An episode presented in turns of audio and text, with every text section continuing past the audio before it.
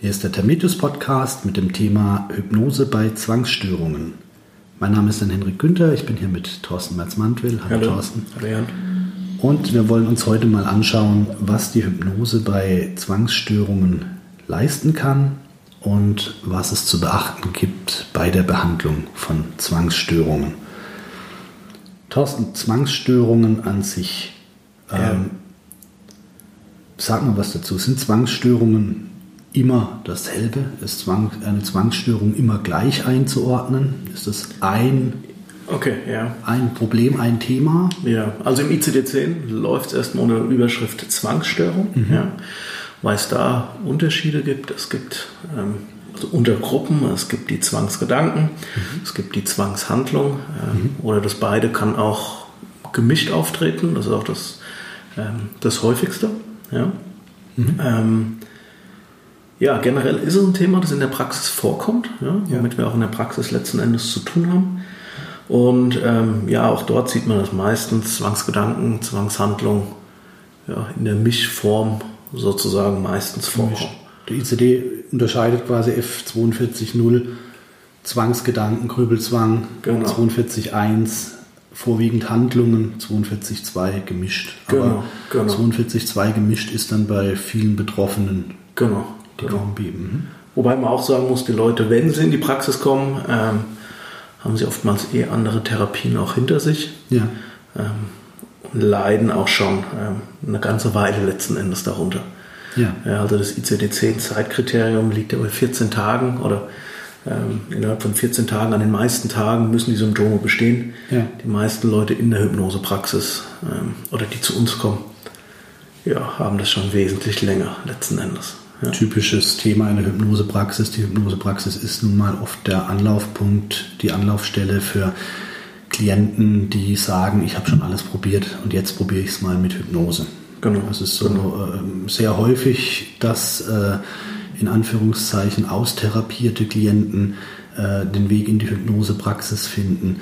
Ähm, es gibt also auch leichtere Stufen von Zwangsstörungen oder auch mhm. Passagierezwänge, vorübergehende ähm, Zwangsgedanken, Zwangshandlungen, die beispielsweise auch mal für ein paar Tage vorhanden sein können, dann einfach wieder weg sind. Ja, ja. Da geht aber noch niemand in Therapie im Zweifel. Genau, weil, weil generell wie ein Zwang sich anfühlt, mhm. ähm, kennt glaube ich jeder. Ja, also jeder kennt so dieses Gefühl, ähm, wenn er die Wohnung verlässt und dann habe ich den Herd ausgemacht, habe ich das Fenster geschlossen, habe ich, wenn man das Auto verlässt, das Auto abgeschlossen, ja. Bügeleisen abgestöpselt. Ja. Ähm, ja, normalerweise ist es so, man kontrolliert es einmal. So dieses, dieses besorgte Denken quasi daran. Genau, genau. Dieses besorgte Denken, was ja auch auch grundsätzlich eine gute Sache ist, denn würde man sich darum nicht kümmern, würde man sich darüber keine Gedanken machen und einfach aus dem Haus rennen mit angeschaltetem Herd und weit offener Tür, wäre natürlich auch nicht gut. Genau, genau. Das heißt, äh, die Basis des Zwangs ist oftmals eine eigentlich sinnvolle innere Programmierung, nämlich die, eine gewisse Selbstschutzprogrammierung. In dem Sinne sagen. Ja, ne? ja. Das ist eigentlich ein, ein, Selbstschutz, der eskaliert. Genau. der über sein Ziel hinausschießt, weil er eben auch noch dann eintritt, wenn man sich eigentlich schon sicher ist, dass der Herd aus ist, dass die genau. Tür abgeschlossen ist. Und das ist letztendlich das Problem, sowohl bei den Zwangshandlungen als auch bei den Zwangsgedanken. Es drängt sich immer wieder auf. Das ist belastend, also mhm. sowohl der Zwangsgedanke als auch Zwangshandlung ähm, sind belastende Gedanken, die mhm. dort auftreten, beziehungsweise belastende Handlungen, die immer wieder auftreten, gegen die man sich zwar wehren kann, aber es, aber es oder versucht zu wehren, es aber nicht schafft. Ja. Ähm, und dadurch relativ schnell sehr belastend und auch zeitraubend werden kann. Ja, ja. Und jetzt ist es natürlich so, wir haben uns da schon vor Jahren mal diagnostisch stark damit auseinandergesetzt, weil bei Zwangsstörungen äh, kursieren viele Theorien, wo Zwangsstörungen herkommen. Das ist auf der einen Seite, sagt man, das hat mit Ängsten zu tun. Das ist natürlich auch ähm, die Angst vor Verlust beispielsweise, vor Eigentumsverlust, die Angst ähm, beispielsweise ähm, das Haus zu verlassen, den sicheren Raum zu verlassen. Da werden auch Parallelen gezogen zur sozialen Phobie oder auch zur Agoraphobie, wo mhm. Menschen Schwierigkeiten haben, ähm, in öffentliche Plätze äh, zu gehen, äh, auf ja. öffentliche Plätze zu gehen, ähm, die sich oftmals stark zurückziehen. Und da wurde viel interpretiert und auch die Fragestellung, ist vielleicht der Zwang ein äh, Symbol, ein, ein, ein, Zeichen dafür, eigentlich will ich das Haus nicht verlassen, deshalb ähm, gibt mir mein Unterbewusstseinssignal, ist die Tür denn abgeschlossen, ist die Tür denn abgeschlossen, es versucht mich abzuhalten zu gehen. Die Zwangspatienten haben oftmals auch ja, dann das Gefühl oder äh, stellen sich die Frage, ist da vielleicht irgendein Zeichen dahinter? Mhm. Ist da vielleicht was, von dem ich nicht weiß? Droht mir vielleicht eine Gefahr? Ahne ich vielleicht etwas, weil vielleicht wirklich Einbrecher unterwegs sind und meine Wohnung bedroht ist und, und, und ich spüre intuitiv. Ähm, und da haben wir intensiv nachgeforscht und haben uns mal angeschaut, wie entsteht denn überhaupt ein Zwangsgedanke oder auch ein eine Zwangshandlung, der Impuls zu einer Zwangshandlung im Gehirn und ähm, sind dabei auf neurologische Erkenntnisse gestoßen, die sehr, sehr gesichert sind, die aber tatsächlich im psychotherapeutischen Bereich kaum jemand kennt. Und zwar Zwangsstörungen haben eigentlich einen Ort im Gehirn, an dem sie stattfinden. Das ist der Gyrus cinguli. Das ist ein Bereich im Gehirn ungefähr in der äh, höheren Kopfmitte. Und dieser Gyrus cinguli liegt im Grunde unter der Rille des Gehirns. Da, wo die zwei Gehirnhälften zusammenstoßen, etwas tiefer liegt der Gyrus mhm. cinguli. Und dieser Gyrus cinguli ist verantwortlich, das ist quasi der Task Manager des Gehirns. Und man muss sich das Ganze so vorstellen, wir haben einen Taskmanager, der dafür sorgt, dass wir das, was wir tun wollen, auch tun. Wir nehmen uns jetzt zum Beispiel vor, ich mache mir jetzt eine Tasse Kaffee. Dazu muss ich aufstehen, muss mir eine Tasse holen, muss vielleicht das Wasser richten, muss vielleicht die Kaffeemaschine einschalten, all das tun.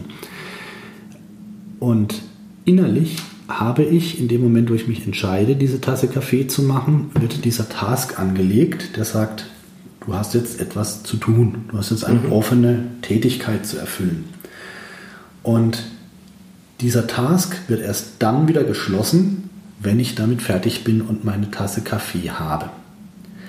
Was passiert, wenn dieser Task Manager nicht funktioniert oder wenn er nicht stark genug ist? Das ist so das typische, der Mensch verzettelt sich.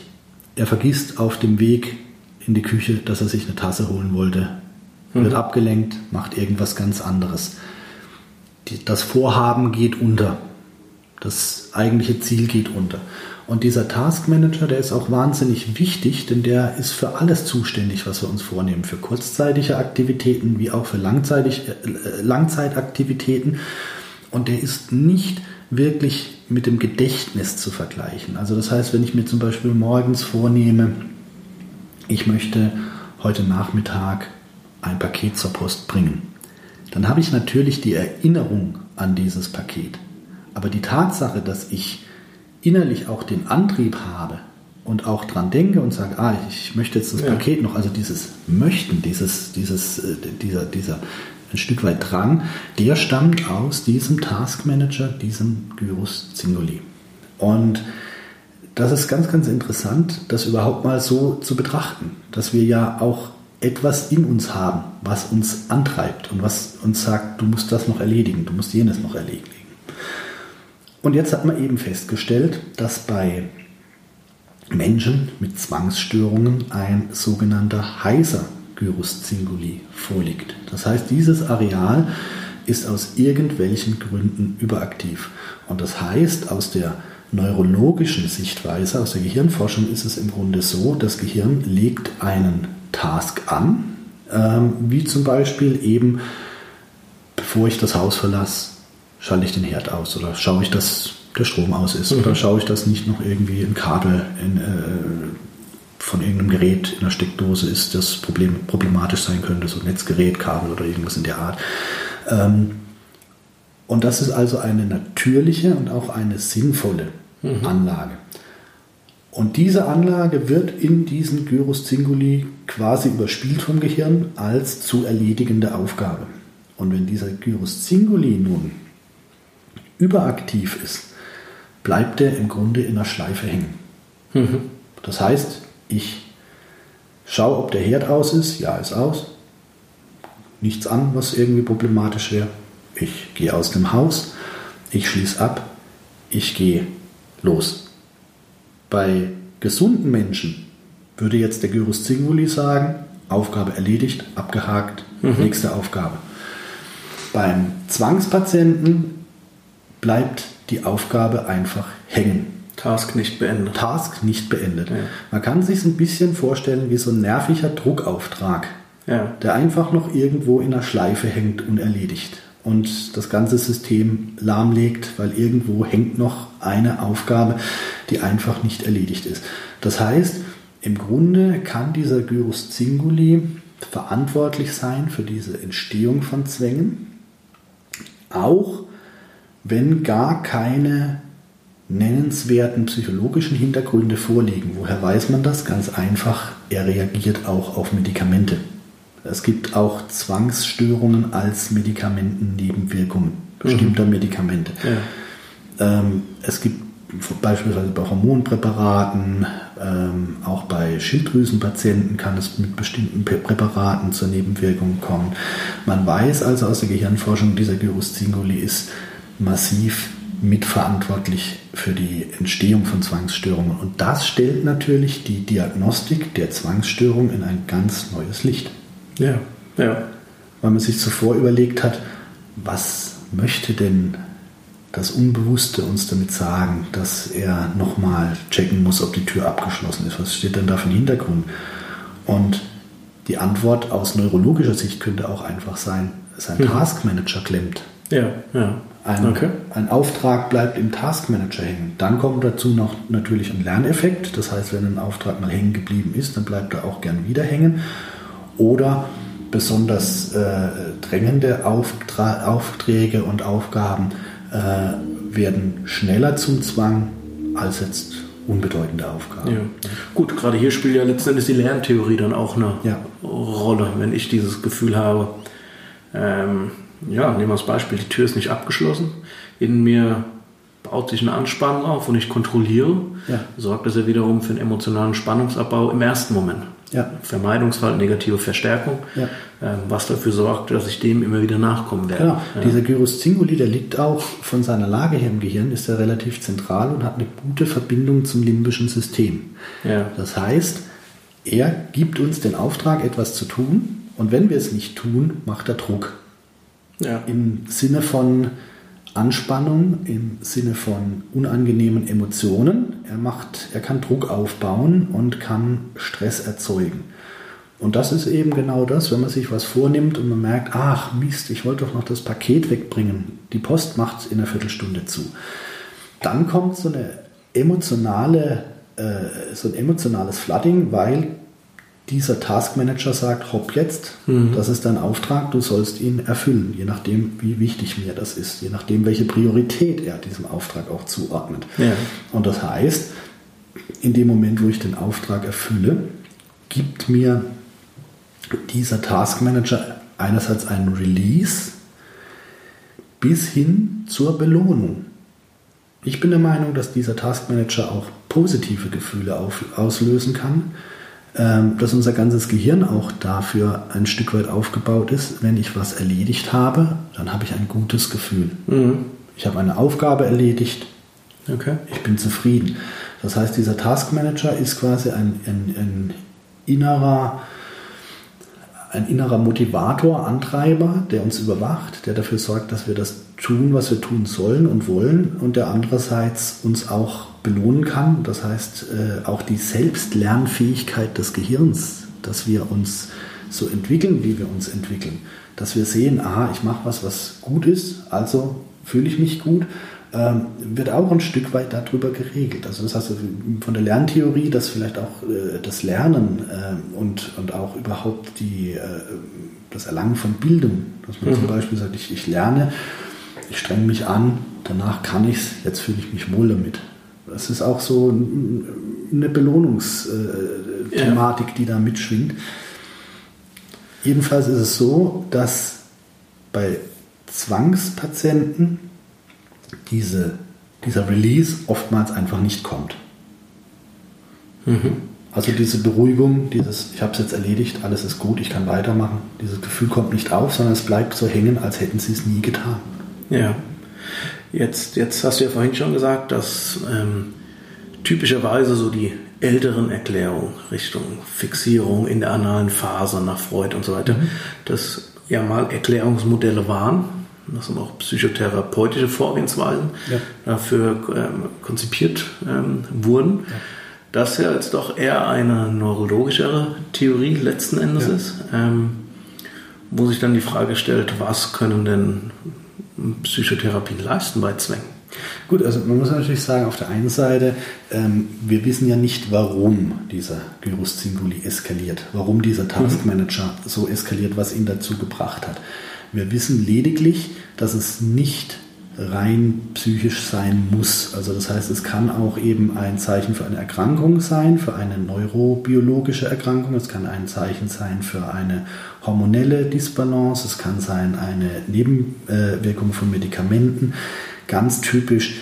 Der ein oder andere kennt es vielleicht noch, in den 70ern, 80ern waren noch äh, unverträglichere Schmerzmittel unterwegs. Und gerade ältere Patienten, die schwere Operationen hinter sich hatten, haben zum Teil Zwangsstörungen, Zwangsgedanken bis hin zu leichten Paranoia entwickelt als Nebenwirkungen ihrer Schmerzmittel. Mhm, mh. Was auch für eine Einwirkung auf diesen Gyrus Singuli spricht. Ähm, Jetzt muss man natürlich unterscheiden. Ich schließe nicht aus, dass ein Kindheitsthema diesen Gyrus Singuli beeinflussen kann. Also es kann durchaus sein, dass es eine, eine Ursache gibt, dass man ja. eine, an eine, einer Ursache arbeiten kann. Ähm, man hat allerdings über die letzten 20, 30 Jahre gesehen, dass eine ursachenfixierte Arbeit oft nicht viel bringt, sondern dass mhm. eine lösungsorientierte Arbeit oft der erfolgreichste Weg ist. Da gibt es einen, ähm, einen amerikanischen äh, äh, Verhaltenstherapeuten, ähm, heißt er Reich, Reis, ich muss den Namen nachreichen, ähm, der hat äh, größere Studien dazu gemacht zum Thema mit Verhaltenstherapie und konnte eben nachweisen, dass bei Zwangspatienten die der verhaltenstherapeutische Ansatz, der lösungsorientierte Ansatz einen starken Effekt hat. Das heißt, den Zwang überwinden wollen. Ganz wichtige Aspekte dabei sind, sich zu bewusst zu machen, es ist nur ein Zwang, es ist kein höheres Zeichen, es ist keine höhere Gewalt. Ähm, es passiert mir nichts Schlimmes, wenn ich dem jetzt nicht nachgebe. Ich trainiere jetzt einen Zeitraum und versuche mal 30 Sekunden nicht dem Zwang nachzugeben.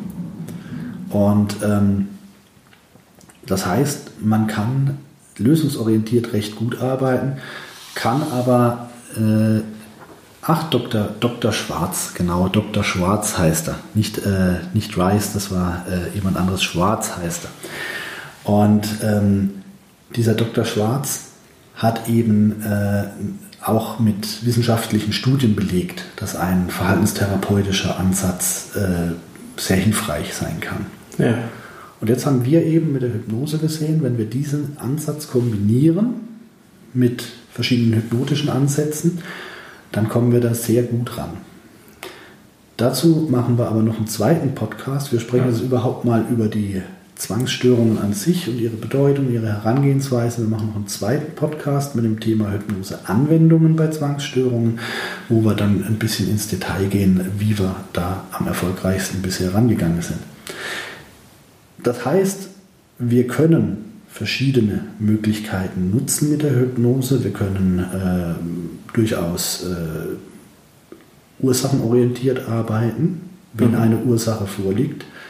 Wir müssen aber nicht ursachenorientiert arbeiten.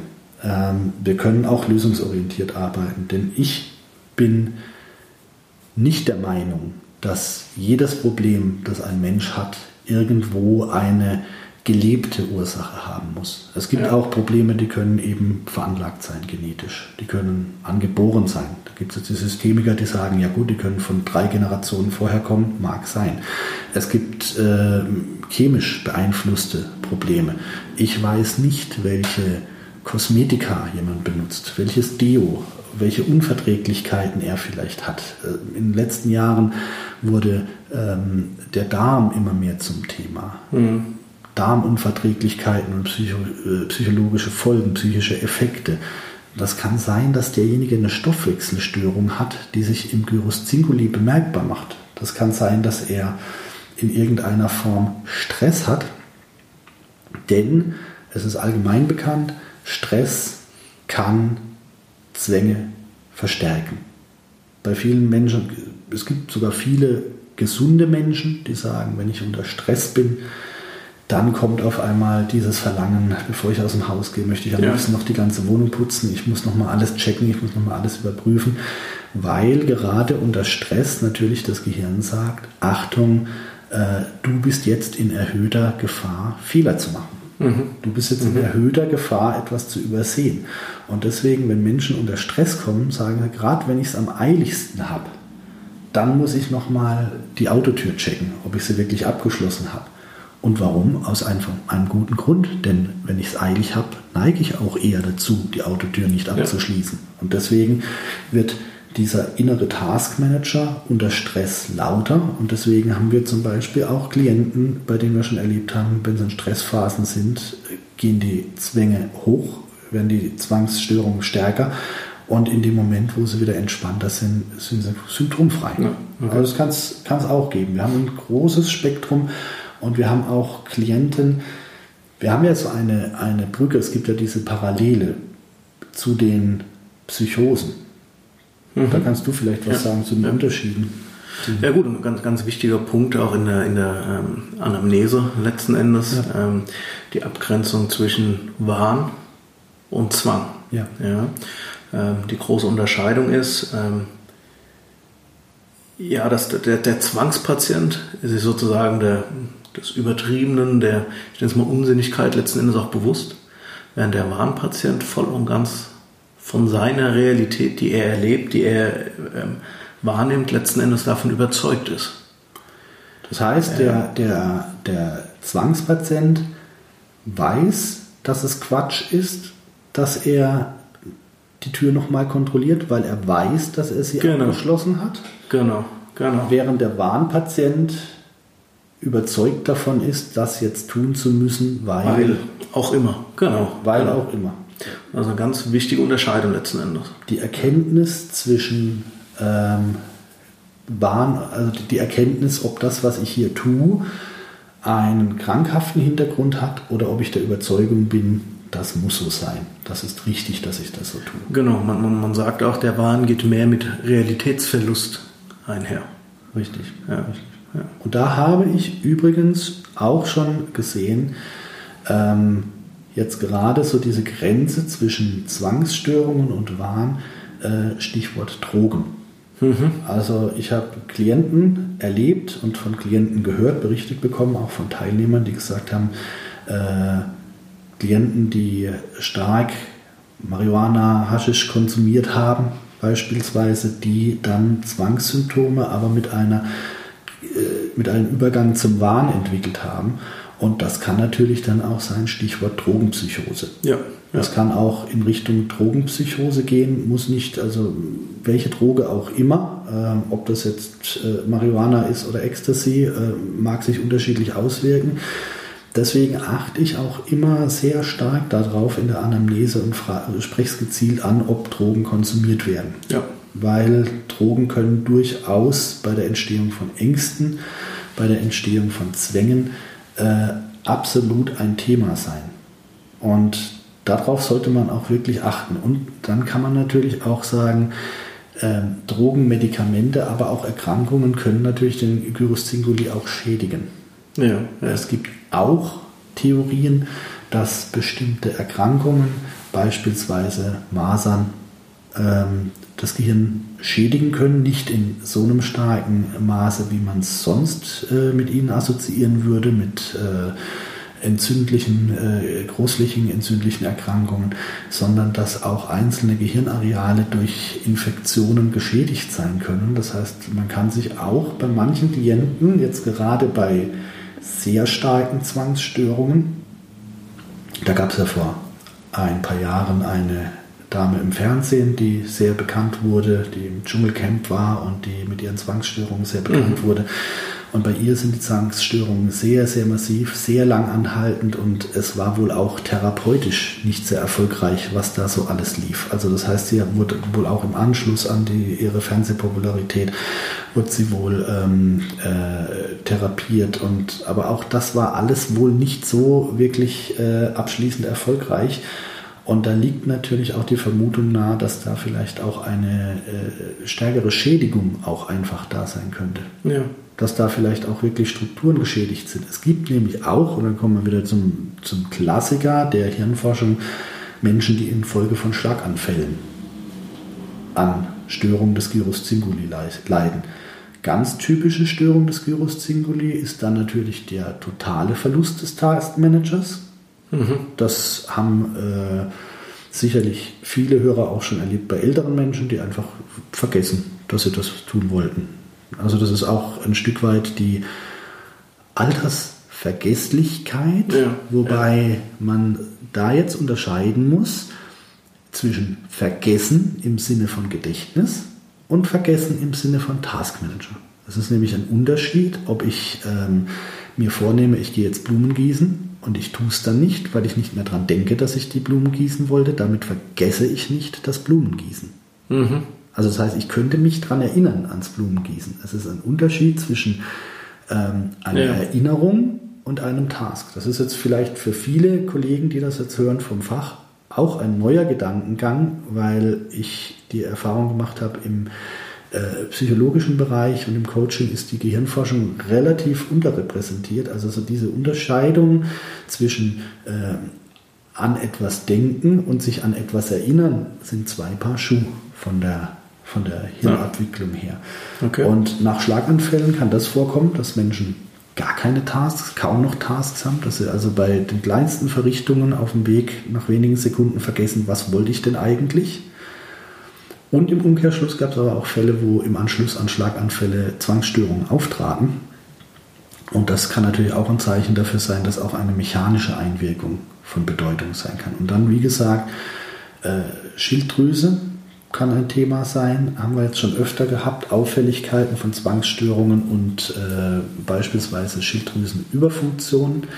Ähm, es kann äh, Medikamente sein, es können Hormone sein und es kann aber, wie gesagt, auch denkbar äh, eine Erfahrung aus der Kindheit sein, ähm, aus der frühkindlichen äh, Erziehung, aus frühkindlichen Erfahrungen. Und es kann aber auch eine Brücke zur Psychose sein. Deswegen muss man auch immer schauen, wie du schon gesagt hast, wie sehr ist der Klient sich bewusst, dass seine Zwänge Zwänge sind. Ja. Und wie sehr glaubt er vielleicht doch, dass eine höhere Gewalt dahinter steckt. Da muss man auch genau hinschauen, weil der Klient neigt auch dazu abzunicken und zu sagen, ja, Sie wissen ja sicherlich, dass Ihre Zwänge kein, äh, nicht von außen kommen, sondern dass die eine Fehlfunktion sind. Ja, ja, ob dieses Ja-Ja ein aufrichtiges Ja-Ja ist oder ob dieses Ja-Ja eine Zustimmung, weil das jetzt der Therapeut gerade sagt, da muss man genau hinschauen oder ob der Klient zum Beispiel ja auch wirklich dran glaubt. Ich denke jetzt so an diese typische Gehwegplattengeschichte. Ich darf nur in die Mitte mhm. der Platte treten, denn wenn ich auf die Kreuzung der Platte dreht, dann stirbt jemand. Ja, ja. Das ist so eine, auch so eine typische, dann passiert meiner Familie was oder sowas. Und dann gibt es eben die Leute, bei denen das nur so als Gedanke aufflackert, die aber eigentlich aufrichtig wissen, es ist ja eigentlich völliger Quatsch und ich möchte das auch loswerden. Und es gibt aber die Leute, die auch dann wirklich dran glauben. Und das ist so ein schmaler Grad, da muss man sich dann auch wirklich anschauen. Deswegen sollte man bei einem Patienten mit Zwangsstörung auch immer so ein bisschen links und rechts schauen, diagnostisch, ob es wirklich nur diese Symptome ja. sind. Weil wenn es noch weitere Symptome gibt, dann ähm, sollte man diagnostisch umfangreicher ja. schauen. Hier ist die Anamnese, sorgfältige Anamnese sehr wichtig. Ja, da ja. ich recht, ja. Oder auch, ähm, was auch äh, häufig übersehen wird, äh, Morbus Parkinson kündigt sich oftmals frühzeitig durch diverse Probleme an. Das heißt, es gibt auch Studien dazu, dass Parkinson-Patienten oft Jahre bevor die Parkinson diagnostiziert wird, in psychologischer Behandlung sind. Beispielsweise wegen Depressionen, beispielsweise mhm. wegen Ängsten, aber auch denkbar wegen Zwängen. Das heißt, es kann auch sein, dass ein neurologischer Defekt vorliegt, wo man mal schauen könnte, gibt es noch andere Symptome, hat derjenige vielleicht eine Tremorneigung. Äh, da sollte man einfach auch einfach mal den, den äh, neurologischen Grundcheck machen. Hat er Gleichgewichtsprobleme? Ja. Ist seine Motorik uneingeschränkt? Man kann auf das Zahnradphänomen achten. Ist das Zahnradphänomen vorhanden? Ist ein Tremor vorhanden? Äh, Diagnostiker wissen, wovon ich rede mit dem Zahnradphänomen. Das ist eben dieses äh, zahnruckartige äh, mhm. Zugang des Arms beim, beim Durchbewegen bei der Diagnostik. Das kann alles interessant sein. Also wir sehen, Zwangsstörungen sind weit mehr als nur ein Ding, dass man alles in einen Topf werfen kann. Ja. Aber die gute Nachricht ist, es gibt äh, viele Klienten, die sehr gut behandelbar sind. Und die gute Nachricht ist auch, wir hatten auch schon einige Klienten, um nicht zu sagen viele, die mit sehr schweren Symptomen kamen, wo man eigentlich, wo man gedacht hat, boah, das ist schon heftig, also das ist schon sehr, sehr ausgeprägt und auch sehr ähm, ja, lebenseinschränkend, äh, wo die Hypnose eine sehr schnelle, eine sehr schnelle Veränderung bewirken konnte. Ich denke jetzt gerade zum Beispiel an einen schweren Fall von Zähl- und Ordnungszwang. Ein junger Klient, der nichts tun konnte, ohne sämtliche Stifte durchzuzählen und durchzuordnen und sämtliche T-Shirts in seinem Raum nochmal durchzuordnen. Und der musste also, der hatte ganz heftige Rituale und innerhalb nach der ersten Sitzung war schon wirklich ein richtig deutlicher Release da. Und innerhalb von, ich sag jetzt mal, vier Wochen war er im Grunde weitestgehend auf Normalniveau und konnte und hatte seine Zwänge unter Kontrolle. Aber da hängt es natürlich auch davon ab, wie ist die Struktur, was ist vorhanden, wo genau liegt die Ursache. Da bin ich absolut der Meinung, liegt da eine Schädigung vor, ist das äh, ein rein psychologisches Problem, ist da vielleicht auch einfach nur eine Funktion außer Kontrolle geraten. Ich habe auch sehr oft den Eindruck, dass wir bei der Hypnose einfach äh Resets erzeugen. Da gibt es ein, äh, einen äh, Freiburger Professor, den Professor Joachim Bauer, der hat Bücher geschrieben über ähm, das Gedächtnis der Gene und über äh, innere Programmierung, Genetik und Gedankenwelt.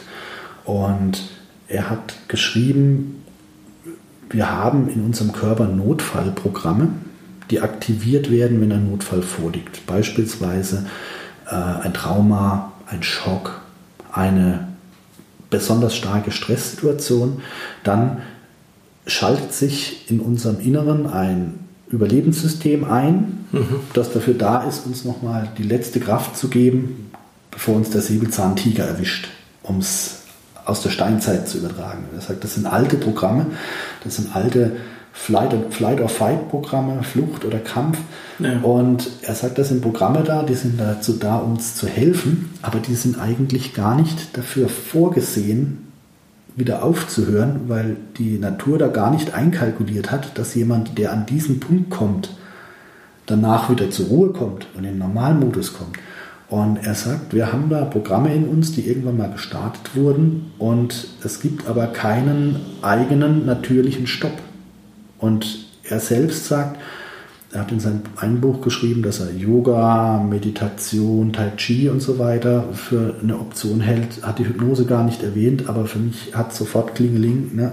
Mit der mhm. Hypnose sind wir im Endeffekt in, in dem Punkt, dass wir äh, Resets auch ein Stück weit erzeugen. Das heißt, es kann auch durchaus sein, dass der Gyrus Zingoli, dass dieser innere Taskmanager aus irgendeinem Grund mal aus der Bahn gelaufen ist und er eigentlich nur einen Impuls braucht, der ihm mal sagt, resette dich mal wieder, richte dich Ja, mal wieder komm ein. zur Ruhe. Komm zur Ruhe. Also das sind so, das sind so die verschiedenen Ebenen, die ich so sehe bei der Behandlung von kindlicher Thematik, von Vergangenheitsthematik, die bearbeitet werden kann oder sollte, über vegetative Thematik, Erkrankung, Medikamentennebenwirkungen, Hormone. Da können wir mit der Hypnose manchmal nur bedingt was tun, aber wir können dann zum Beispiel als Therapeut trotzdem auch Hilfestellung geben, indem wir denjenigen darauf aufmerksam machen. Das hatte ich jetzt auch schon oft in der Praxis, dass ich Klienten hatte, die schwere hormonelle Probleme hatten, Schilddrüsenprobleme und so weiter und dazu eben psychische Symptome. Und ich habe gesagt, sie, das ist eigentlich genau eine Nebenwirkung von ihrem Medikament. Schauen Sie doch erstmal bei Ihrem Arzt vorbei, ob man vielleicht das Medikament anders dosieren sollte, bevor wir jetzt an einer Nebenwirkung Ihres Medikaments rumbehandeln. Und es war dann auch so, und der Arzt hat gesagt, ach, Sie vertragen es nicht, kein Problem, ich habe noch ein zweites Medikament, hier, bitte nehmen Sie stattdessen das und die Nebenwirkung war weg. Also das sind auch so äh, Möglichkeiten. Und so haben wir also ein relativ breites Spektrum und müssen uns dann eben genau anschauen, wie gehen wir das beim einzelnen Klienten sinnvoll an. Ja. Und dazu werden wir noch einen zweiten Podcast machen, den Sie, liebe Zuhörer, auch an der Stelle finden, wo Sie diesen Podcast finden. Dieser Podcast wird heißen Hypnose bei Zwangsstörungen. Der zweite Podcast wird heißen Hypnoseanwendungen bei Zwangsstörungen. Wenn Sie sich dafür interessieren, was kann man denn bei Zwangsstörungen hypnotisch denn jetzt konkret tun? Ja, Thorsten, noch Anmerkungen? Ja, ich glaube, das war es dazu erstmal soweit. Ähm, Ja. Wie gesagt, über die hypnotischen Anwendungen werden wir noch reden. Ja. Ähm, interessantes Thema definitiv und auch interessanter Ansatz. Ja. Okay, vielen Dank schon mal und liebe Zuhörer, vielleicht hören Sie uns auch im äh, darauf folgenden Podcast wieder. Wir würden uns freuen und wir würden uns auch freuen, wenn Sie vielleicht auch aus diesem Podcast einige Informationen mitnehmen konnten, die Sie behandlerisch weiterbringen, vielleicht die eine oder andere Inspiration, vielleicht auch die eine oder andere Idee für einen Bestandsklienten. Äh, man hat ja so seine Bestandsklienten-Datenbank auch im Kopf. Und bei mir war es zum Teil auch schon so, dass wenn ich etwas Neues gehört habe, dass ich zum Teil auch schon Klienten kontaktiert habe, die vor einem Jahr bei mir waren mit einem Problem, wo ich gesehen habe, okay, wir konnten eine Besserung, aber irgendwie, hm, es ist schwierig, es ist immer wieder ein Aufbäumen. Ähm, ähm, wo ich Klienten kontaktiert habe, gesagt habe, hier gibt es einen neuen Ansatz, probieren wir es mal. Und dann fanden wir eine Lösung, weil dann ein Ansatz da war, der passte. Also das heißt, ähm, vielleicht können Sie auch über die hier erwähnten Theorien dem einen oder anderen Klienten helfen, seine Störung besser einzuordnen. Das finde ich nämlich sehr hilfreich, einem Klienten auch erklären zu können, diese Sachen mit dem Taskmanager, mit dem Gyrus Zingoli, mit dem äh, Gehirnareal, das verantwortlich ist und das aus der Bahn läuft bei Zwangsstörungen. Das ist für viele Klienten, finde ich, ähm, ja, ich sage mal, die haben dann, die haben dann ein Ziel, die haben dann einen Gegner, den sie Ja. identifizieren Es wird können. greifbarer. Es wird greifbar. Ja, es ist ja. nicht mehr so das Fischen im Trüben, so dieses irgendwas in mir will und irgendwas in mir macht das Gefühl, sondern die wissen dann, aha, es ist sogar was ganz Konkretes, was dieses Gefühl macht. Okay, dann äh, schließen wir hier erstmal ab und wie gesagt, ähm, wenn Sie sich für die Anwendungen interessieren, hören wir uns beim nächsten Podcast Hypnose Anwendungen bei Zwangsstörungen. Vielen Dank und bis dann. Tschüss.